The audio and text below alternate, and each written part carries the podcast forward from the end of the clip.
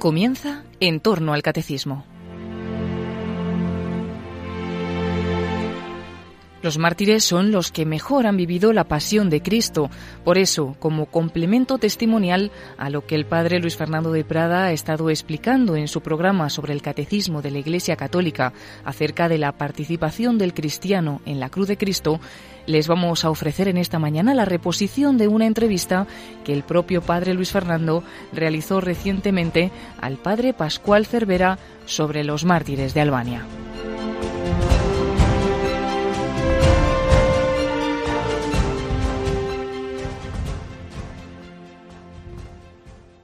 Un cordialísimo saludo, muy querida familia de Radio María.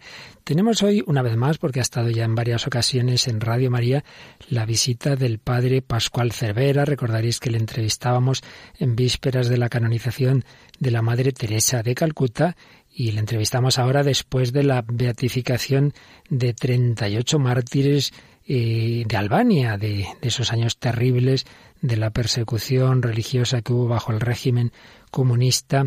Así que, de nuevo, Padre Pascual, bienvenido a Radio María. Muchísimas gracias por estar aquí con nosotros. Muchas gracias, Padre. Vamos a recordar que el Padre Pascual está encargado, lo encargó la Madre Teresa, del movimiento Corpus Christi. ¿Nos recuerdas dos palabras que, en qué consiste? Es un movimiento, una asociación sacerdotal. Eh, fundada por la Madre Teresa de Calcuta y el padre Joseph Langford. Y yo me ocupo de este movimiento sacerdotal como coordinador. Que sois sacerdotes diocesanos, pero en el espíritu de los misioneros de la caridad, ¿verdad? Exacto, sí. Bueno, pues ya nos contabas la otra vez que estuviste aquí con nosotros que precisamente la Madre Teresa te envió a Albania. Vamos a situar esta historia de este país que fue comunista desde que acaba la Segunda Guerra Mundial en 1945. Se va implantando bajo el dominio de la Unión Soviética, ese régimen comunista, en, unos grados terribles, quizá como, como ninguna otra de las naciones europeas. Y bueno, hubo un dictador tremendo, Enver Oxa, que muere en el 85, y, pero todavía va a seguir ese régimen hasta que ya van cayendo, como sabemos, los regímenes comunistas de Europa tras la caída del muro de Berlín en 1989. Y allí ha habido dos visitas de los papas, dos visitas impresionantes. La visita de Juan Pablo II en 1993 y ya más recientemente la visita del Papa Francisco en el 2014. Bueno, pues vamos a preguntarle al Padre Pascual en primer lugar por la Madre Teresa. La Madre Teresa era de un lugar de allí, ¿verdad? La Madre Teresa era, ella siempre decía que era albanesa por nacimiento y ella nació en lo, que era también parte de la Gran Albania, que estaba lo que es hoy en día Macedonia, en la ciudad de Skopje, donde vivió hasta los 18 años que salió para la India. Pero ella siempre se consideró albanesa y en Albania es donde después su madre y su hermana en Tirana irían a vivir, porque también su hermano vivía en, Albania, el hermano de la madre, y por eso, mm, bueno, pues al final todos eh, sus familiares pues estaban en Albania. Ella salió eh, joven a, a, la congregación en la que ingresó, ¿verdad? De, Gran, de Loreto, las hermanas de Loreto. Ella salió a los 18 años. 18 años. Sí.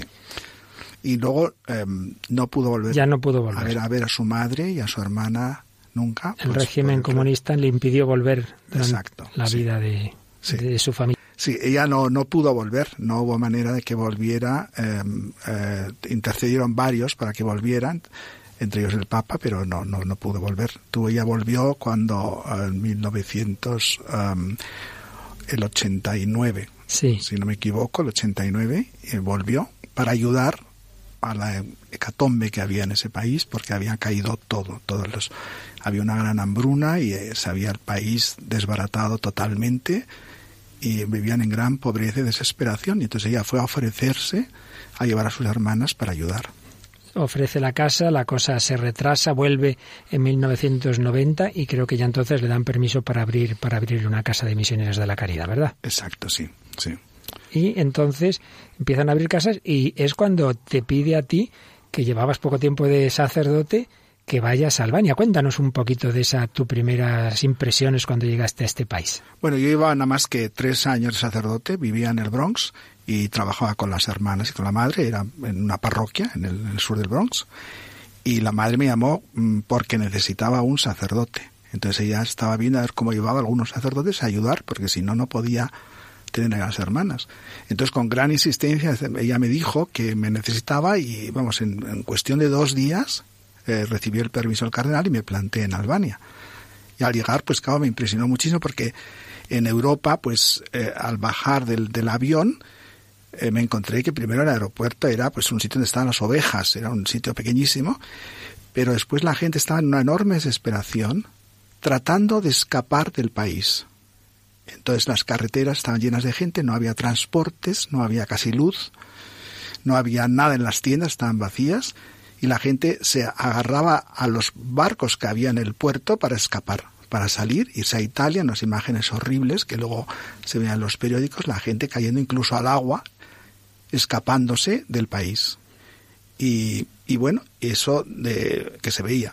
Pero luego era la destrucción de la iglesia porque resúmenos un poquito lo que te contaron, lo que luego tú, bueno, hemos sabido de, cómo vivió la Iglesia esos casi medio siglo de persecución. Bueno, en el 1945 um, se instaló un régimen comunista que se hizo con el poder y um, eh, decidieron acabar con la, con la Iglesia Católica, que si bien es verdad que era una minoría, porque es el 10% de la población, más de la población son musulmanes uh -huh. y hay algunos ortodoxos, pero ellos querían acabar con la Iglesia Católica por el prestigio que tenía de educación, y tal, etcétera, y pues no sé, quisieron erradicar la presencia de la Iglesia y establecer un régimen totalitario, totalitario en el cual no había espacio para, para el alma, no había espacio para la religión. Entonces, por eso el país fue avanzando cada vez más en establecer un régimen en el cual era totalmente ateo, pero además enforzando, poniendo, mm, instalando un ateísmo de Estado, con lo cual llegó a ser eh, totalmente prohibido el creer en Dios por ley. O sea que eso llevó a destrucción de todas las iglesias, a la destrucción de los colegios, a destrucción de todo símbolo religioso, por pequeño que fuera, fuera. Una cruz, una medalla, una campana, una imagen o una palabra podía representar la persecución de una persona y de su familia en campos de concentración o en calabozos o exterminio. Por eso mmm, fue una persecución que acabaron con todos, la mayoría de los sacerdotes, de las religiosas y muchísimos laicos y también de todas las religiones.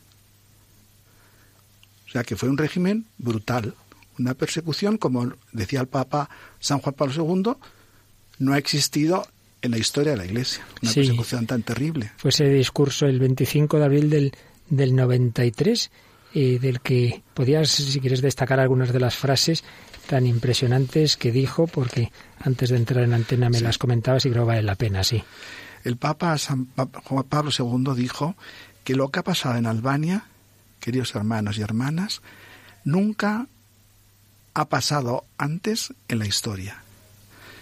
Porque en el, en el Imperio Romano se perseguía a los cristianos porque mm, que seguían el Evangelio de Jesucristo en nombre de las religiones paganas.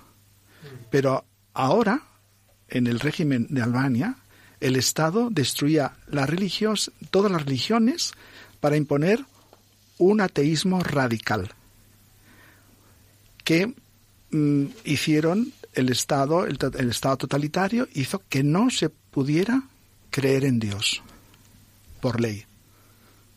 Y entonces eso es lo más profundo del ser humano, decía el Papa, porque es la libertad del ser humano. Y por eso dice el Papa también, dijo el Papa que Europa no teníamos que olvidar que porque si, no, si lo olvidamos, los mismos eh, errores pueden eh, eh, pueden estropear el proceso de reconciliación, de que todos, cada uno, nuestras creencias, dice, más o menos, vivamos sin sectarismo, pero promoviendo el diálogo constructivo entre las diferentes religiones o los creyentes o no creyentes. Era en efecto unas palabras que está aquí el padre traduciendo del texto que tiene en inglés que Juan Pablo II pronunciaba un domingo 25 de abril. También en ese mismo discurso dijo, ¿acaso no han sido cerradas las iglesias de toda confesión y condenados a muerte los sacerdotes que osaban administrar los sacramentos? ¿Acaso no han sido perseguidos los creyentes, llevados a prisión, hostigados de tantas formas? En vuestra tierra flagelada más que en otros lugares por la persecución es fácil. Entonces reconocer los signos de las antiguas catacumbas cristianas y de los circos en los cuales los testigos de Cristo eran eh, echados allí a las fieras para ser destrozados por ellas. Se ha tratado de una dura lucha contra la religión en línea con un dogma intocable del programa social y político propugnado por la ideología comunista. Y sin embargo, Pascual, eh, con tanta persecución y tanta muerte, como luego nos contarás por esos mártires, la Iglesia se mantuvo. ¿Qué es lo que permitió a esos, a esos hombres y mujeres mantener la fe en esas circunstancias? Yo creo que es, bueno también recordar que fueron 40 años de persecución. Un día yo andaba al llegar por una por el, una de las ciudades, Durres, donde las hermanas habían abierto también una casa porque abrió, la madre enseguida abrió dos casas en Tirana, una casa en Durres, que era la ciudad al lado del mar del Adriático, otra casa en Escodra, que era la capital católica de Albania, otra casa en el Basán y otra casa en Corcha. Entonces todas esas casas abrieron en un abrir y cerrar de ojos, sacando hermanas de un lado y de otro y tratando de habilitarlas en, en, nada, o sea, sin, sin, sin preparación ni nada, para poder empezar otra vez a, reavivar la iglesia. Entonces, en esos momentos yo un día iba andando por la calle y un hombre que tendría pues 60 años o algo así, viendo que yo iba con unos jóvenes y sin saber mucho tampoco, recién llegado, yo venía del Bronx, de la libertad que yo vivía allá, y, y no me daba cuenta y me dice, el hombre me mira y me dice, yo tenía la edad de estos muchachos cuando todo empezó. Entonces yo me di cuenta lo que son 40 años de terrible persecución. Entonces, eso fue lo primero. Después, eh, las iglesias, en, por ejemplo, habían sido convertidas. Una era, habían creado unos muros delante de la iglesia para que no se viera que era una magnífica iglesia, que era la iglesia de los jesuitas. Y dentro era un sitio pues en un sitio se jugaba la pelota, en otro sitio era un cine o un teatro, todos los símbolos cristianos habían sido quitados o cubiertos por cemento o lo que fuera. No se sabía, las campanas habían quitado, habían quitado todo signo que pudiera ser cristiano. Todo ¿Y, ¿Y las cruces de los cementerios? Esas habían sido todas quitadas. Todas quitadas. No había ni una. Y luego, todo cualquier cosa que, mm, que fuera un símbolo cristiano. Por eso la gente no podía tener Biblias, cruces, em, ninguna cosa que fuese una cosa cristiana. No nos damos cuenta cuando pensamos, piense usted, si no, pensar vosotros que estáis oyendo por la radio, quitarte todas las cosas cristianas que tienes. Y ya verás que tienes una medalla, una cruz, a lo mejor en el cuello, y la llevas, que no le damos ninguna importancia a salir llevando la cruz, o que no damos ninguna importancia a santiguarnos, o que no damos ninguna importancia a enseñarles a los niños a rezar, o rezar antes de comer, o que no damos ninguna importancia mm, a, tener un, un, pedazo de las Sagradas Escrituras. Todo eso eliminado totalmente porque la pena era o de calabozo o de campo de, de trabajo o, matarte. O matarte. Directamente. Directamente. Y, y sin embargo, te comentaba a pesar de todas estas dificultades, se mantuvo la fe. ¿Cómo transmitían los padres, por ejemplo, a los hijos? Pues claro, seguro que luego en el colegio les preguntarían si les habían enseñado algo religioso en casa o así. Bueno, eso te sorprendía mucho. Cuando yo empecé a estar en contacto, nada más llegar, con los jóvenes, unos jóvenes simpáticos, alegres, que luego yo vería, por ejemplo, un día iba en el, coche con ellos, en una, un, jeep que nos habíamos, nos había dejado una, una organización católica y que no había coches, pero íbamos en ese que no habíamos podido llevar y de repente iban cantando muy alegres y de repente yo les dije, es que tenéis que empezar a perdonar. En esos momentos fue como un volcán dentro del, del coche. ¿Cómo vas a poder olvidar? ¿Cómo vas a poder perdonar? Es imposible lo que nos han hecho. Nos han estado enseñando mentiras constantemente. No sabemos dónde está la verdad y la mentira. Estos eran jóvenes universitarios. En cambio, sin embargo, cuando yo hablaba con ellos, ellos habían, enseñado, habían sido enseñados por sus padres como si dijéramos a vivir los mandamientos de la Iglesia sin saber que eran mandamientos de la Iglesia. Porque como tenían en el colegio o en la escuela les preguntaban y les enseñaban, ¿has visto alguna vez esto? ¿Has visto alguna vez este nombre? ¿Has visto alguna vez esta crucecita? Si dijeran, ah, sí, mi abuelita la tiene, era condición suficiente para que fueran y llevaran a toda la familia a campo de concentración o, al, padre a lo mejor a matarlo o cualquier cosa así, ¿no? Entonces por eso ellos vivían la fe, pero decían ellos, somos católicos, pero no habían, sido ni, no habían recibido ningún sacramento, no habían sido ni bautizados ni primera comunión, porque no habían podido. O sea, que eran lo que se dice mm, de deseo, eran católicos de deseo una situación que nunca me había podido encontrar. ¿Y cómo empezasteis en la labor pastoral en esos primeros meses de empezar a llegar a esos sacerdotes? ¿Y qué sacerdotes os encontrasteis? ¿Algunos supervivientes?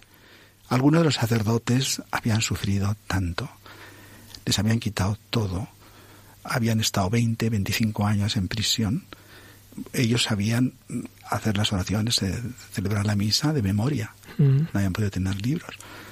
Por eso mm, bueno, pues eh, era muy pobre la situación de la práctica de los sacramentos. Y por otro lado, nosotros no teníamos, no conocíamos la lengua bien, ni teníamos tampoco libros para celebrar la misa. Y luego era el concilio vaticano por medio que había cambiado toda la celebración de la Eucaristía y todo. Con lo cual yo tuve la enorme ventaja de que era extranjero.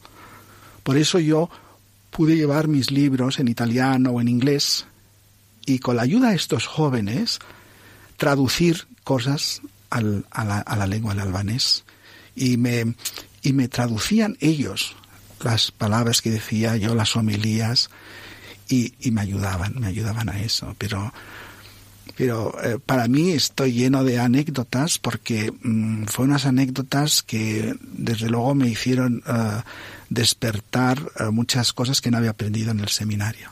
¿eh?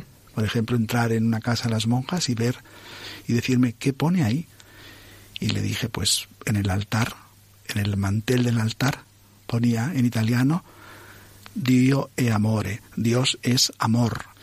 Y me dicen, ¿y qué quiere decir eso? Entonces yo traté de explicarles, pues con lo que yo sabía del conocimiento, de la teología, tal, qué es lo que es, qué es lo que es que Dios es amor, que lo había aprendido desde niño, desde pequeño, los, pero no comprendían, no comprendían. Después de un año, ellos me volvieron a recordar y me dicen, ¿te acuerdas que el año pasado le preguntamos qué quería decir Dios es amor? Dice, ahora lo hemos comprendido, porque hemos visto durante este año las hermanas ayudando a los niños que estaban, muchos mm, eran como con problemas, em, muchos enfermos, muchos con enfermedades mentales, que han dado de comer a las gentes que estaban hambrientas, que han cuidado a los enfermos, que han visitado a las familias. Y dice, ahora ya sabemos que es el amor de Dios, porque lo hemos visto en acción. ¿Y cuáles fueron, cuáles fueron tus primeros sacramentos? ¿O tocar la campana, o celebrar una misa, o poner una cruz? ¿Alguna vez te he oído contar algo de esos primeros días? Pues yo llegué a esa zona que era muy católica, en las montañas, que me decían, hay muchísimos católicos. Entonces la hermana me dijo, el domingo que viene vamos a celebrar la misa, unas montañas muy altas, muy escarpadas, como en España. Mm. Y me dicen, le digo, hermana, pero aquí le voy a predicar si esto no hay nadie aquí, si esto está todo vacío. Y me dice, espérate que la semana próxima lo verás. Y entonces la semana próxima, cuando llegué, empecé a oír el toque de campanas. Palón, palón. Y entonces vi que las gentes llegaban como hormiguitas, iban viniendo, andando, muchos de ellos sin zapatos, y andando, andando, jóvenes, mayores, por esas montañas hasta que de repente una enorme multitud donde estaban las campanas tocando, que las habían puesto como en unos palos con madera. Y entonces allí celebraba la misa y sabían dónde tenía que estar el altar, dónde tenían que estar la entrada a la iglesia, pero que no estaba, que era nada más que un campo en el que habían recolectado las piedras de lo que era la última, la antigua iglesia. Habían sacado las campanas, que es el primer signo de que la iglesia estaba otra vez allí. Que estaban enterradas. Que estaban enterradas durante todos estos años por la persecución, igual que enterraron las estatuas, igual que enterraron todos los objetos religiosos, los cálices, todo, para protegerlos. Y por eso, claro, celebraba la misa, pues donde ellos decían, aquí estaba el altar. Y entonces, pues me emocionó mucho en la beatificación de los mártires, porque lo único que ellos sabían participar estaban siempre de rodillas, de rodillas, de rodillas, toda la misa. Y la misa la celebraba yo medio en italiano, medio en, en- inglés, una cosa así, pero ellos de rodillas con las manos juntas durante toda la misa. Y cuando yo les enseñaba la Eucaristía, en la consagración, es cuando ellos lo único que debían decir es cantar el Christus reinat, Christus vignat, eh, reinat, Christus impeat. Cristo eh, Cristo, reina, Christus vincit, Christus vincit, reina. Exacto. Porque, porque, porque creo que, que, que durante esos años de persecución influyó mucho Radio Vaticana, ¿verdad? Sí, era su única conexión con el mundo. Ellos se sintieron muy abandonados durante muchos años, un país tan pequeño, a 60 kilómetros de, de De Italia, Italia. Porque, mm, bueno, pues porque eh, debido a la cerrazón que tenía su país, pues estaban totalmente sin, sin, sin conexión, sin conexión con el mundo externo. Y por eso la radio penetraba y con peligro para sus vidas, porque si los descubrían, los ponían a prisión. Por eso mm, ellos sabían el tono, la, la frecuencia, Ah, ¿no? ¿Cómo sí, se sí. dice? Sí, Sí, y la sintonía, La de, sintonía. de Radio Vaticana, que es el Christus, Christus Vincit. Vincit, Cristo Reina, Cristo Entonces Timperat. te debió impresionar mucho al consagrar que Claro, empezaran a cantar Cristo vence. Y me ha impresionado ahora en la beatificación porque fue exactamente cuando declararon a los eh, mártires que toda la iglesia y toda la gente fuera de la iglesia cantaron el Christus Vincit, Cristo Reina, Cristo Imperio. Madre mía. Bueno, yo creo que tenemos ya para meditar un poquito con esto que nos está diciendo el padre Pascual Cervera sobre Albania. Lo meditamos con, con la ayuda precisamente de esa, de esa sintonía.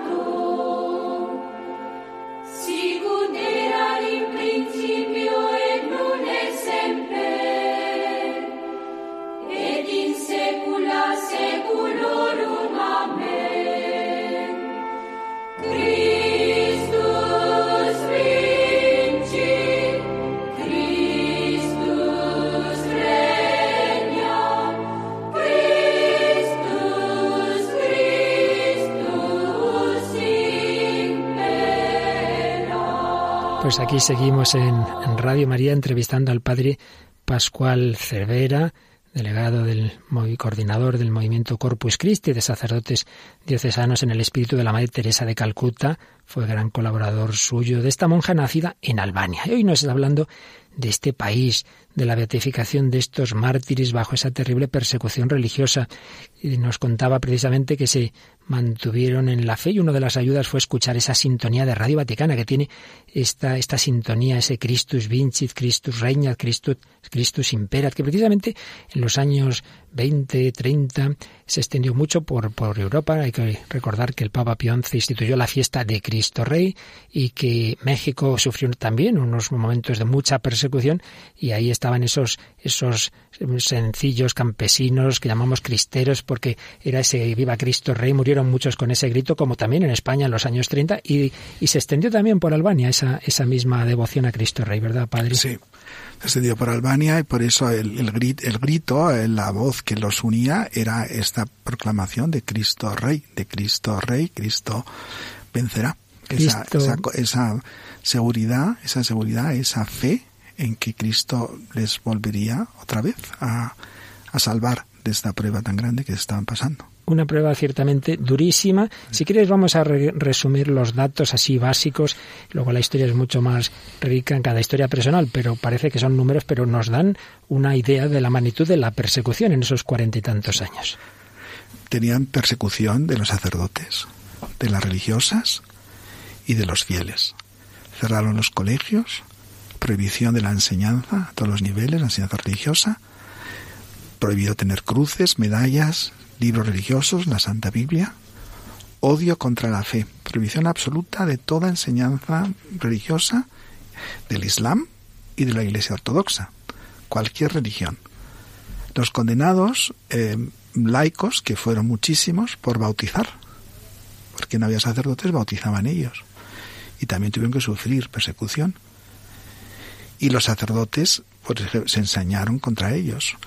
Eh, se contra ellos como como símbolo, además, claro, el, sacerdote construye, el sacerdote es, es dentro de la, de la, de la celebración eucarística, el sacerdote es eh, el que lleva la misericordia, el sacerdote es el que bendice a los matrimonios, bendice a los niños, el sacerdote eh, sobre todo es, claro, la Eucaristía y el sacramento de reconciliación. Y todo eso mmm, se quedó eh, en maneras extraordinarias. Por ejemplo, en, en la ciudad de Escodra había unos túneles. Por un lado entraba el sacerdote y por otro lado entraba el penitente. Y así luego no podrían preguntar la policía al sacerdote con quién había hablado o al penitente quién era el sacerdote. Y así podían obtener la misericordia. Eso con gran peligro. Así se confesaban. Así se confesaban. Y por ejemplo, mi imagen al llegar a la catedral en, de Skodra fue una enorme eh, edificio. No sabía yo que era iglesia, estaba totalmente con unos muros puestos delante y por todo alrededor, que no se veía que era iglesia. Y dentro había un sacerdote viejito y unas estatuas todas llenas de, de barro, todas eh, sin quitar la pintura, todas alineadas, y el sacerdote con una enorme masa de gente bautizando, bautizando niños, mayores, adultos. Esa fue mi imagen de la catedral, eh, que no sabía que era catedral. Eh, el bautizo, el bautizo que habían estado esperando años y años y años para recibirlo, como puerta, claro, de todos los demás sacramentos. Uh -huh. Y por eso se mantuvo la fe con los heroicos obispos, mártires. Hubo muchos obispos perseguidos, ¿no? Muchos. El, el principal, el, el, el arzobispo de, de Durres, que era la diócesis principal, Durres Tirana, porque se negó a hacer una iglesia paralela, como le exigían las autoridades, y su obediencia a, Roma, al Papa y a la iglesia, pues fue su condena a muerte. Luego sacerdotes, sacerdotes en gran número, que murieron con crueles tormentos y, y o largos años de largos años de campos de concentración, campos de trabajo, como, como el que ha sido proclamado cardenal, eh, Ernest eh, Simón, uh -huh. que estuvo veintitantos años, veinticuatro años, porque son campos de concentración. Por eso las campanas escondidas, las estatuas enterradas, los trozos de vestimentas sagradas que guardaban como reliquias, la celebración de las fiestas de los santos de los diferentes pueblos donde se reunían, pese a la prohibición, eh, las comuniones o confesiones con tremendo riesgo que corrían, los bautismos en los ríos o en los campos de trabajo, como te cuentan, los certificados de matrimonio, que a mí me impresionó mucho, una familia que conocí, que después de conocerla durante más de un año, un día me invitaron a comer y les dije, bueno, pues esperar, eh, a mí iba apuro ir a comer a su casa porque sabía que no tenían nada. Y hablé con las hermanas, nuestras religiosas, y me dijeron, dales un espacio, dales como un mes hasta ir a comer a su casa. Así hice. Fui a comer a su casa y me habían preparado toda la comida, trayendo cosas que habían negociado por todo el país para darme de comer, unas, algunas cosas que representaban un poco la comida albanesa. Y cuando había acabado la comida, me dicen, Padre, queremos compartir con usted el secreto más grande de nuestra familia. Entonces, yo no sabía lo que iba a ser. Entonces levantaron un cuadro, eh, movieron un, un ladrillo y me enseñaron un papel que había detrás. Y el papel era un certificado de matrimonio porque un sacerdote que pasaba camino de Egipto les había casado a las 3 de la mañana un día y les escribió un papel certificando que habían recibido el matrimonio sagrado en esa madrugada. Y eso para ellos era, hubiese sido la condena a prisión o a muerte o lo que fuese, y a mí me lo enseñaron. Aquello me quedó, me dejé impresionado, porque nosotros no damos importancia a veces a, un certificado de matrimonio. ¿no? Madre mía. Pues tampoco sabía nada de esto, o muy poco, el Papa Francisco, que cuando hizo ese su viaje de septiembre de 2014, precisamente dijo lo siguiente el 21 de septiembre en la Catedral de Tirana, en la celebración de vísperas con sacerdotes, religiosos, seminaristas, les decía, en estos últimos meses me he preparado para esta visita leyendo la historia de la persecución en Albania y para mí ha sido una sorpresa. No sabía que su pueblo había sufrido tanto. Después hoy en el camino del aeropuerto a la plaza todas esas fotografías de los mártires, un pueblo de mártires. Hoy he tocado a dos, porque tuvo el testimonio de sacerdotes y una religiosa. Lo que les puedo decir es lo que ellos han dicho con su vida, con sus palabras sencillas. Contaban las cosas con una sencillez, pero con mucho dolor. Y, nosotros les preguntamos cómo han conseguido sobrevivir a tanta tribulación. Han sufrido demasiado, han sufrido físicamente, psíquicamente, y esa angustia de la incertidumbre, si los iban a fusilar o no, y así vivían con esa angustia, pero el Señor les consolaba. Pienso en Pedro en la cárcel encadenado, toda la iglesia pedía por él, y el Señor consoló a Pedro, y a los mártires y a estos dos que hemos escuchado hoy, el Señor los consoló, porque había gente en la iglesia, el pueblo de Dios, las viejecitas santas y buenas, tantas religiosas de clausura, que rezaban por ellos.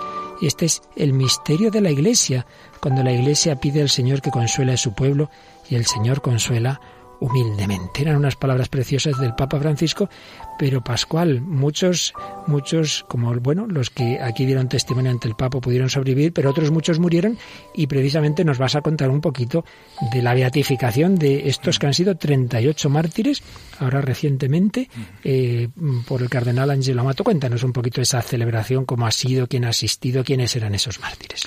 Quería añadir sí. una cosa a lo que tú antes estabas contando. Sí, sí.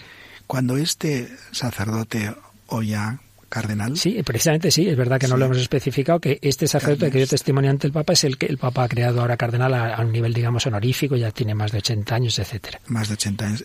Este sacerdote Ernest, como otros muchos que yo he conocido, pero este en concreto, uh -huh. al acabar su testimonio, el Papa le abrazó se volvió de espaldas y lloraba desconsoladamente.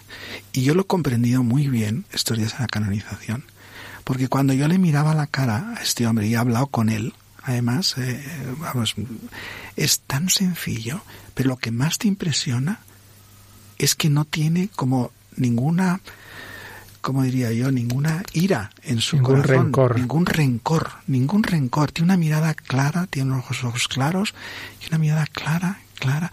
Y se ve que es que no tiene ningún rencor. Por eso yo creo que después de decir estas palabras, el Papa es que al verlo se le abrió, se le rompió el corazón. Porque es que yo lo comprendo, lo comprendí Claro. divinamente ahora en estos días. Eh, Porque la, para mí este, es- esta beatificación ha sido un gran regalo de Dios porque eh, llegué a esa misma iglesia que antes contaba, como Hmm. estaba, que era una cancha de básquetbol, un sitio para jugar a la pelota, y de repente me la, la veo, como ya la había visto hace cuatro años que también estuve, ya restaurada. Y es una gran iglesia, la han puesto por dentro preciosa, pero lo que más me impresionó fue que antes de llegar a la iglesia estaba toda la ciudad eh, llena de sillas con grandes pantallas, porque todo el mundo quería estar allá, fuesen católicos, fuesen musulmanes, fuesen de ninguna religión, pero querían estar allá honrando a los mártires. Y la celebración dentro de la iglesia que estaba transmitida por esas pantallas a todo el mundo eh, que estaba allí congregado, eh, fue una verdadera maravilla.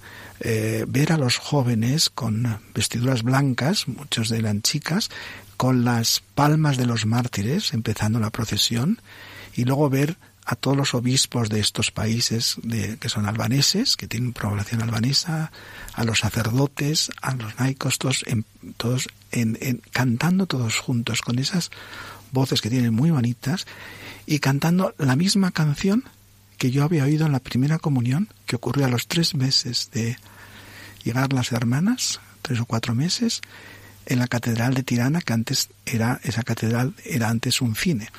Y, y era sin haber sido rehabilitada, pero cantaban con unas voces preciosas, una canción que era lo único que el organista pues había conservado algunos papeles y pudo tocar y es de una música austriaca maravillosa que es eh, poner énfasis en, en, la presencia de Dios, ¿no? Pero esa la misma canción que, que, que, cantaron todos y bueno y en eso entonces es claro el, matri el, el, el luego llevaron las reliquias de los mártires que las llevó precisamente el nuevo cardenal en sus manos en un pequeño cofre porque muchas no las han podido encontrar porque claro, claro muchos los tiraban los cuerpos ponían claro. unas cosas horribles que no más no describirlas no pero cuando les esto, uno veía la realidad de la presencia de los mártires eh, y la, el, el, el, deseo de todas las personas de participar en la, en la gloria de los mártires. Por eso alguien decía que los que habían hecho el mal, dijo el cardenal Amato, dijo que fue el que lo dijo, que los que habían hecho el mal su, se, se disipan en la oscuridad de la noche. Pero sin embargo, los mártires son como luces que brillan y que te iluminan al caminar. Por eso, en esos momentos no se veía nada más que luz. No, no se veía nada del martirio, se veía que ellos habían superado la, en la fidelidad al Señor. O sea que cuando muchas veces nosotros decimos día a día, ay, qué difícil, qué difícil ser mártir, y muchas veces estamos experimentando el martirio también, a lo mejor de martirio blanco, ¿no? Sí. De, de no proclamar a Cristo, de no tener la fuerza o de no sabernos. Sin embargo, la perseverancia eh, de estos mártires te hace llenarte de una alegría que era contagiosa y una, y una paz que, que, era como, que se comunicaba a todos. Incluso el gobierno que estaba presente allí eran, la mayoría de ellos son musulmanes, pero la, todos ellos participando con gran entusiasmo de la celebración, así como los ortodoxos, en esa unión que disipa, disipa el error, que nos une como hermanos en, en, Dios, ¿no? En, a los creyentes, ¿no? Incluso al respeto de los no creyentes también, que es, que es, eh, o sea, que fue, es, es como una cosa que te llena de alegría. 5 de noviembre de este 2016, ese día de gloria en el que por las calles estaban los retratos de los mártires, realmente impresionante. Cuéntanos un poquito de algunos de esos mártires, había obispos, sacerdotes, religiosos, una, una aspirante que quería ser religiosa también, en fin, dinos un poquito de, de ellos. Bueno, el odio que se ve en los martirios es impresionante. Eh, el, por ejemplo, esta... Eh, esta mujer que sufrió el martirio, um, Maria, eh, María uh, Tutsi, era una chica de unos 20 años que era aspiranta de las sacramentinas, me se llama la congregación, ¿no? Entonces era muy, muy guapa y tenía una gran belleza y uno de los que la juzgaban, la perseguían, eh, quiso violarla y ella, por supuesto, se resistió proclamando a Cristo y entonces él en el odio tremendo dijo, bueno, pues te voy a dejar que no te va a reconocer nadie. Y entonces la metió, la desnudaron, la metió en un saco y le metieron con un gato. Y el gato, que era, le empezaron a pegar para que la despedazara. Cuando sacaron después el cuerpo, eh, ya eh, sus propias hermanas, las hermanas religiosas, no, no, la reconocieron de cómo había quedado de destrozado, destrozada ella. ¿no? Esa es la, esta María Tucci, ¿no? Beata María Tucci. Eh, otro, por ejemplo, era otro de el, el obispo que ya he dicho, el obispo fue el, obispo de Durres. Mm. Luego estaba el otro sacerdote, eh, este católico, pero de rito bizantino. Entonces yo me acuerdo de haber celebrado en, en una iglesia muy bonita en la ciudad de eh, El Basán, eh, cuando en el 1991 yo estaba celebrando la misa en las diferentes iglesias de, los, de las ciudades. Y en esa misma iglesia que él había construido, que había arreglado, no era una iglesia antigua, la había arreglado y la había puesto, a él le, le apresaron y le enterraron vivo a él. Mm. Luego había otro, el padre Shantoya. Pues este padre era muy popular porque además era poeta y escribía. Le cortaron los brazos, le arrancaron las piernas y su, su situación era tan horrible que cuando su madre le vio, le suplicó que por favor que acabaran con sufrimientos y que lo mataran. ¿no? Y así son, son todos los, los, los mártires, pero que el énfasis no se pone tanto en la tortura, hmm. en aguantar la tortura, sino que se pone es en el deseo de proclamar a Cristo, hmm. que es lo que les hace mártires, el deseo de proclamar a Cristo. O sea que son unos, unos martirios, pero que fortalecen la fe. Por eso a mí me ha ayudado mucho estos días eh, caminar entre los mártires y ver la alegría enorme de la beatificación, ¿no? Y ver a tantos jóvenes, tantos sacerdotes, tantas religiosas, tantos laicos y tantas parroquias tan vibrantes, ¿no? Que he visto en estos últimos años que se han montado, ¿no? Que se han, se han empezado, ¿no? Pues que Cristo vence, que Cristo realmente vence y que Cristo es, como dicen los mexicanos, primero Dios, ¿no? Primero Dios. Pero vamos a hacer otro segundo momento de reflexionar en todo esto tan impresionante que nos está contando el Padre Pascual Cervella dar gracias al Señor porque siempre al final el amor de Cristo vence sobre el odio.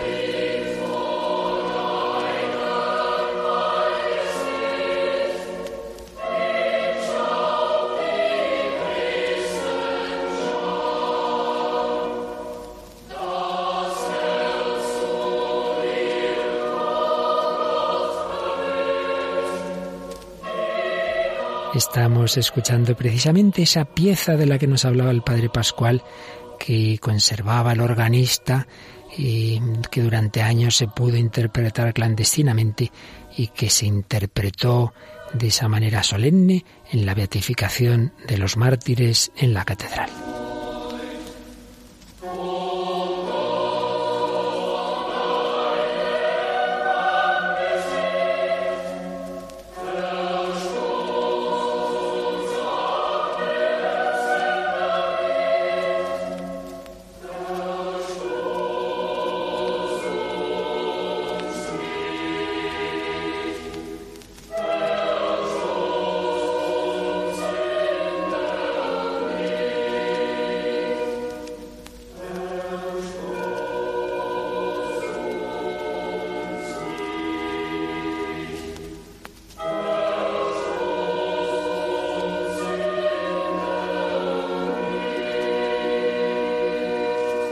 Pues aquí seguimos y ya terminando esta entrevista testimonial al padre Pascual Cervera, que viene muy impresionado de esa beatificación de 38 mártires en Albania, donde, donde era la Madre Teresa de Calcuta, donde ella pudo ir antes de morir, aunque ya habían fallecido su madre, que por cierto, Padre Pascual, creo que la Madre Teresa fue al cementerio y puso una cruz donde habían quitado todas las cruces en la tumba de su madre, ¿no es así? Sí, la tumba de su madre y de su hermana. Y de su hermana. Sí, las primeras cruces que se pusieron en el cementerio, sí. Y yo en otra vez estuve rezando con la con la madre allí en, en donde estaba la tumba de su madre, ¿no? Y ella me habló del amor que, que tenían en su familia. Qué bonito. Y de cómo su madre le había dicho, pon tu mano en la mano de Jesús y nunca mires para atrás. Qué maravilla. Y así fue como ella salió a los 18 años. Y quería decir alguna cosa más que pensé en estos días. Sí. ¿Cómo debió la madre de sufrir por ser la madre de una hija que se había convertido tan famosa, ¿no? Cómo debió de sufrir ella Mm. viviendo allá y la hermana, ¿no? Y, y cómo, mm, cómo también la madre hablaba del enorme amor de su madre, ¿no? De eh, nunca la hermana, la madre, yo le oí nunca decir nada del, del régimen y de estas cosas. La madre decía, han sufrido tanto, han sufrido tanto, que vamos a ayudarles. Y pero nos decía no hablar de esto, sino nada más que ayudar. Pues Ayudar. hasta mucho tiempo yo no he podido hablar mucho porque quería respetar lo que la madre me dijo de ayudar, ¿no? Y, pero por eso también la ayuda, también querían mencionar que había una ayuda extraordinaria en aquellos tiempos en que era difícil porque no había comunicaciones. Em, por ejemplo, desde Irlanda llegó un camión muy grande, todo lleno de, de alimentos, que no podía entrar por, por el norte porque no había, el puente no aguantaba suficiente que pasase el camión. Tuvo que ir hasta Grecia y de Grecia subir hacia el norte y llegar a las dos de la mañana y había que descargarlo porque había tan desesperación por falta de alimentos que era incluso peligroso y, y sacar las, las cosas y empezar a distribuirlas que era muy difícil también por la enorme desesperación que tenía la población también llegaron con cosas médicas y voluntarios que venían de Italia con enorme generosidad. Las comunidades albanesas también en el exilio ayudaban muchísimo. De España también llegó muchísima ayuda, ¿no? Pero luego las hermanas, claro, en el lugar y los voluntarios y pues tenían que distribuirla. Y yo me acuerdo que una cosa tan sencilla como esos jaboncitos que daban en los aviones, esos jaboncitos chiquitos, Sí. era importantísimo, porque casi todos los jóvenes y los niños tenían enfermedades en la piel por falta de jabón. O sea que una cosa tan sencilla, me acuerdo que lo dábamos, los dábamos, todos esos jaboncitos para que se podían lavar las manos y lavarse ellos, ¿no? Eh, era una cosa terrible también ver una en Europa, a a 60 kilómetros de Italia, esa tremenda hambruna, y me decían a mí, padre, ¿por qué los italianos todos están tan preocupados de perder peso? No lo podían comprender, porque ellos no podían comer Aquí muertos de ¿no? hambre y nosotros aquí con, Exacto. con el tipo. Pero fue una barbaridad y sigue siendo una barbaridad de deseo de la gente de ayudar, de ayudar, de ayudar. Y, yo creo que eso también hay que recalcarlo porque de todas partes pues mandaron alimentos, mandaron cosas, mandaron medicinas. Desde España me acuerdo que la primera silla de ruedas que, que, pudimos llevar también allí a las montañas también fue una cosa eh, tremenda.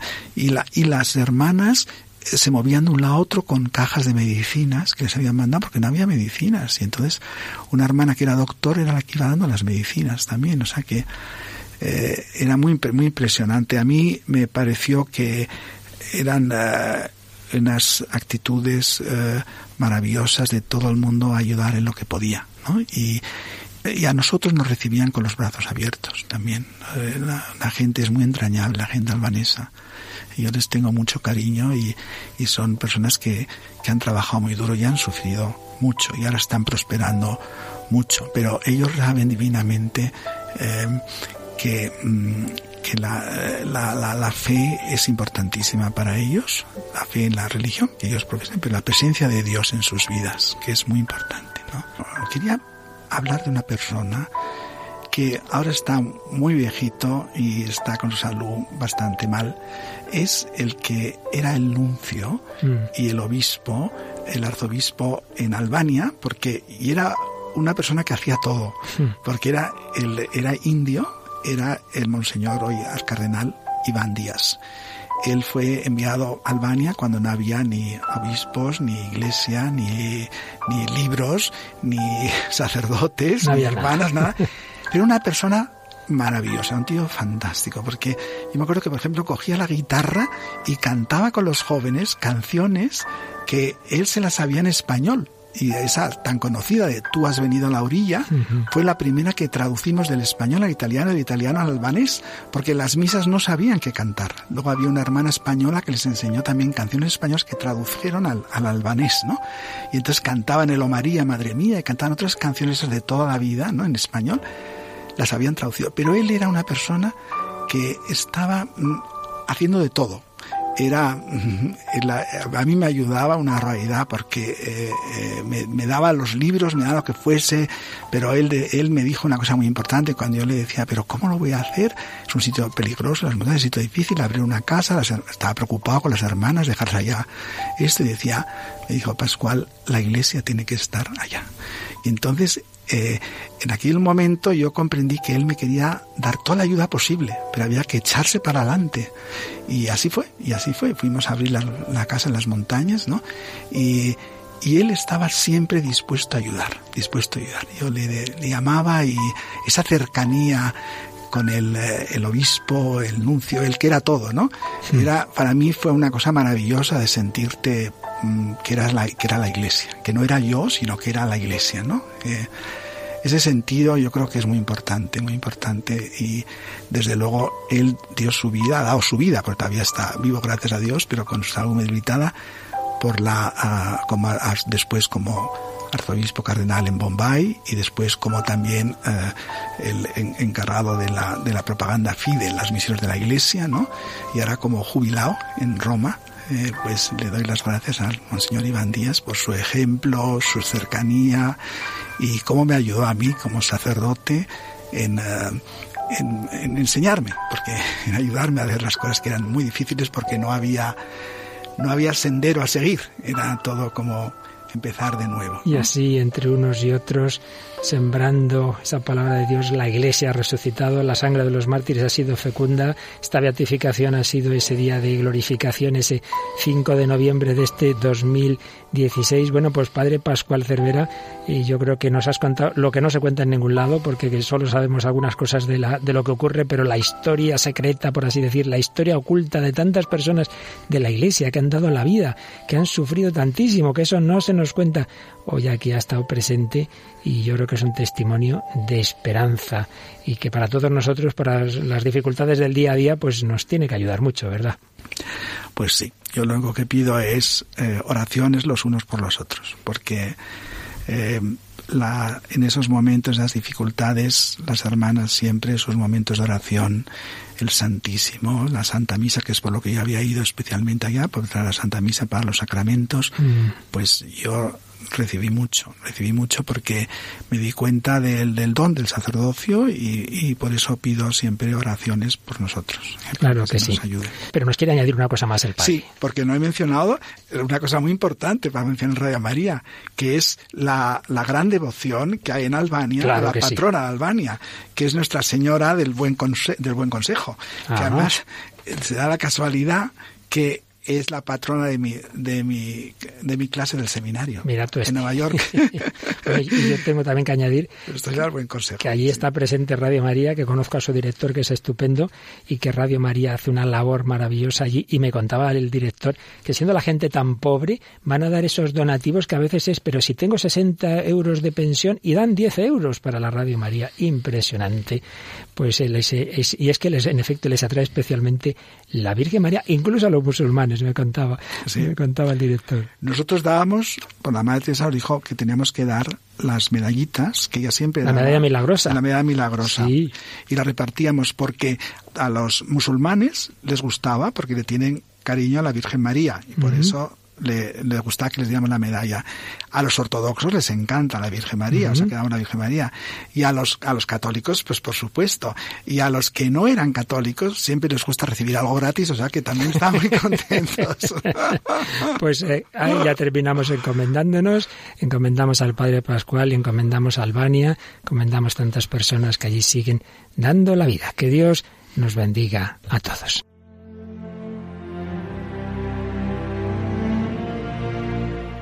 Así finaliza en Radio María en torno al catecismo. Hoy para profundizar en el tema que el padre Luis Fernando está tratando actualmente en su programa sobre el catecismo de la Iglesia Católica, en concreto la pasión de Cristo, hemos querido hacerlo de una forma testimonial, ya que los mártires son los que mejor han vivido esta pasión de Cristo. Así les hemos ofrecido una entrevista que el padre Luis Fernando de Prada realizó recientemente al padre Pascual Cervera acerca de los mártires de Albania.